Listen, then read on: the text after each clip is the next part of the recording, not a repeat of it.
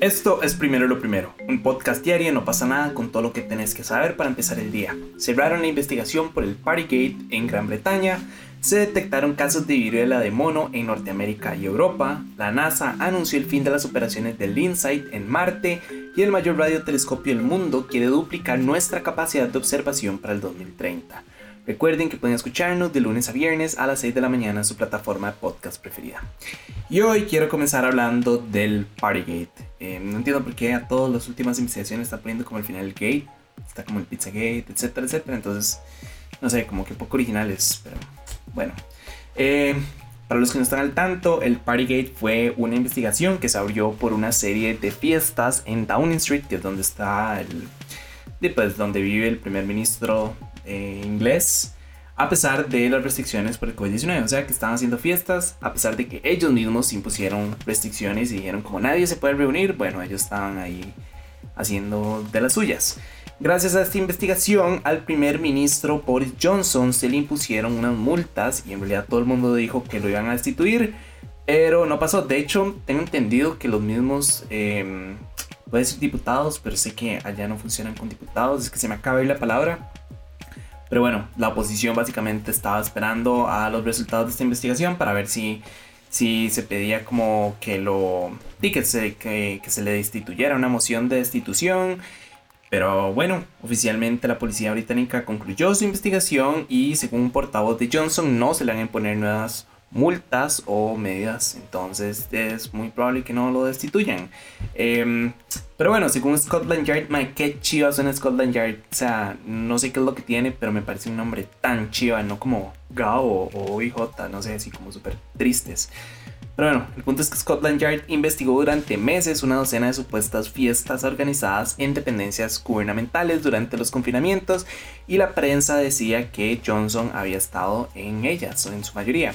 Pero bueno, finalmente el primer ministro fue solo multado por el encuentro que parecía menos grave y premeditado y tiene que pagar la módica y hermosísima multa de 50 libras, que son como 62 dólares, eh, que no es nada en realidad. En total se pusieron 126 multas que corresponden a 8 fechas diferentes del 20 de mayo del 2020 al 16 de abril del 2021, todo un año y peda, qué chiva. Un dato interesante que me encontré por ahí es que esta investigación costó 460 mil libras, que son 575 mil dólares. Entonces, nada más espero que las restantes 125 multas no sean también por 60 dólares. No entiendo, o sea, me parece Honestamente me parece una multa demasiado baja para ser un gobernante y estar en una fiesta y que tengan todas las pruebas de que él formó parte de estas fiestas y que pudo haber generado un mayor contagio de virus. O sea, me parece que es como una bofetada a la población que le están metiendo multas muchísimo más altas y a él por ser primer ministro. No sé, supongo que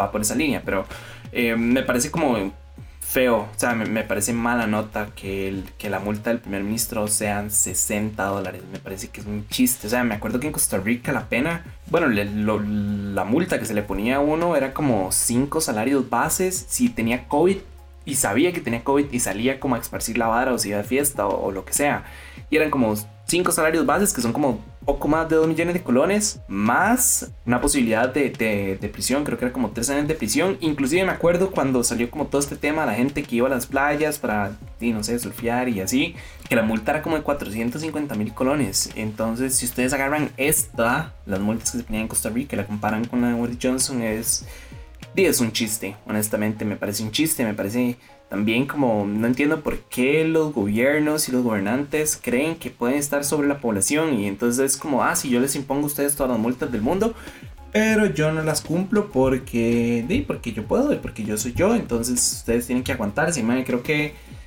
las cosas tampoco son así. Los, los gobernantes y los poderes trabajan para el pueblo. No, el pueblo no trabaja para ellos y ellos no están sobre nosotros. O sea, desde el escogió fue por elección y porque la gente los quería ahí para representarlos y después están nada más metidos en, fiestas y pues eh, haciendo como clusters de COVID, etcétera, etcétera. Entonces, no sé, lo que digo nada más es que me parece una burla que le pongan una multa de 60 dólares y que todas las multas que le pudieron poner le pusieran como la más baja porque estuvo en la fiesta más purete de todas. Como me, o sea, me acuerdo ver los titulares de, un montón de medios, la cantidad de fiestas en las que él estuvo y en las que se había eh, encontrado evidencia que las había organizado, etcétera, etcétera. O sea, y no es que era una festilla ahí como de tres gatos, ¿verdad? Eran 60 personas metidos en una casa ahí de fiesta, eh, probablemente como abrazados o lo que sea. Entonces, lo que quiero decir nada más que me parece bastante mala nota, me parece que es un chiste como una bofetada a la población, eso. Entonces, y habrá que ver qué sucede, habrá que ver si, la, si, si, si se pide como esta solicitud de destitución o si por el contrario, no sé, el mismo pueblo se queja o algo, no sé, habrá que ver. Pero bueno, ya que mencioné enfermedades, en Norteamérica y Europa han detectado decenas de casos sospechosos y otros confirmados de viruela de mono desde inicios de mayo. Para hacer como un resumen rápido, en Canadá se han encontrado una decena de casos sospechosos, en España y Portugal entre los casos sospechosos y confirmados se suman 40 personas, en Gran Bretaña hay 9 confirmados y Estados Unidos ya confirmó su primer caso. Para los que no están al tanto, esta enfermedad es endémica de algunas partes de África Central y Occidental y si bien la mayoría de las personas se recupera en varias semanas y es muy muy poco mortal, y pues es bastante preocupante que sea una enfermedad de África que se está expandiendo y que está esparciendo por el resto del mundo. Sus síntomas incluyen fiebre, dolores musculares, inflamación de los ganglios linfáticos, antes de provocar una erupción parecida a la varicela en el rostro y el cuerpo. Son como unas llagas ahí que se generan. Pueden ver fotos, no son muy placenteras, pero bueno, si ocupan ver fotos o si ustedes sienten alguno de esos síntomas, los invito a que se acerquen al centro médico más cercano para que les hagan un dictamen médico y ver si tienen esta vara o no. Em, pero sí, creo que en realidad lo más importante de esta, de esta noticia es que se está expandiendo y rápido. Obviamente no estamos a las puertas de una nueva pandemia, o sea, necesito que entiendan eso. No es momento de, pánico ni nada. Y si llegáramos a tener una pandemia de esto, y pues, como ya les dije, en realidad es muy poco mortal y pues di, la gente se recupera bastante rápido. Lo preocupante de todo esto es lo que ya les dije, que se está expandiendo. África está pasando oh, bueno, en realidad lleva toda la vida pasando por momentos bastante difíciles. El acceso a la salud ya es mínimo con el tema de, del COVID, pues obviamente ya lo he hablado aquí mil veces.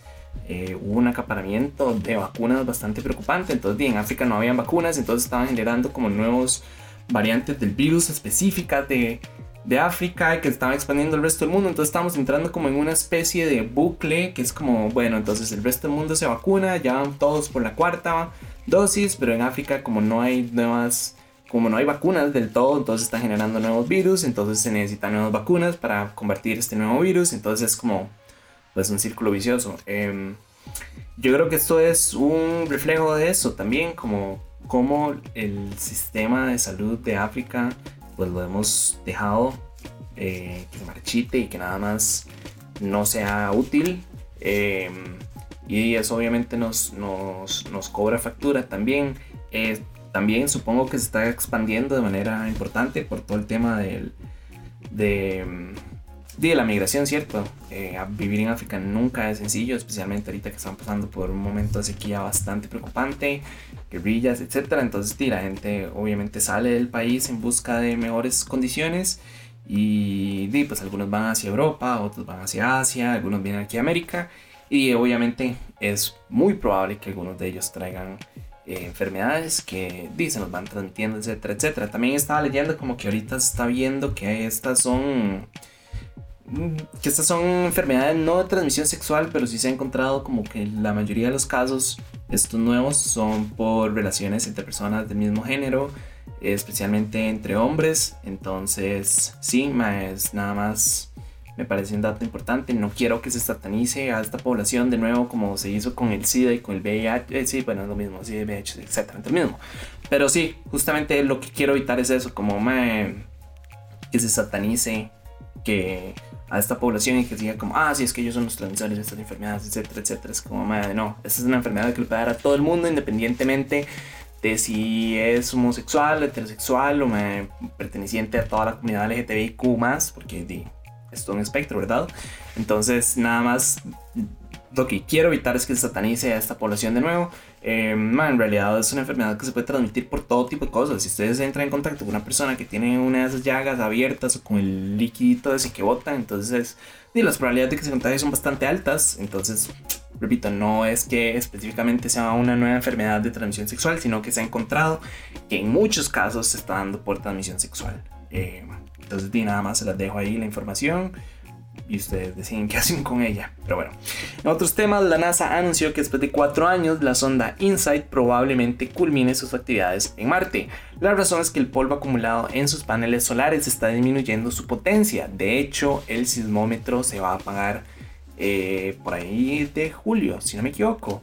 A pesar de eso, en realidad este, esta sonda ha sido súper útil si no me equivoco, en estos últimos estos cuatro años se han registrado más de 1300 sismos marcianos, vamos a llamarle de alguna manera.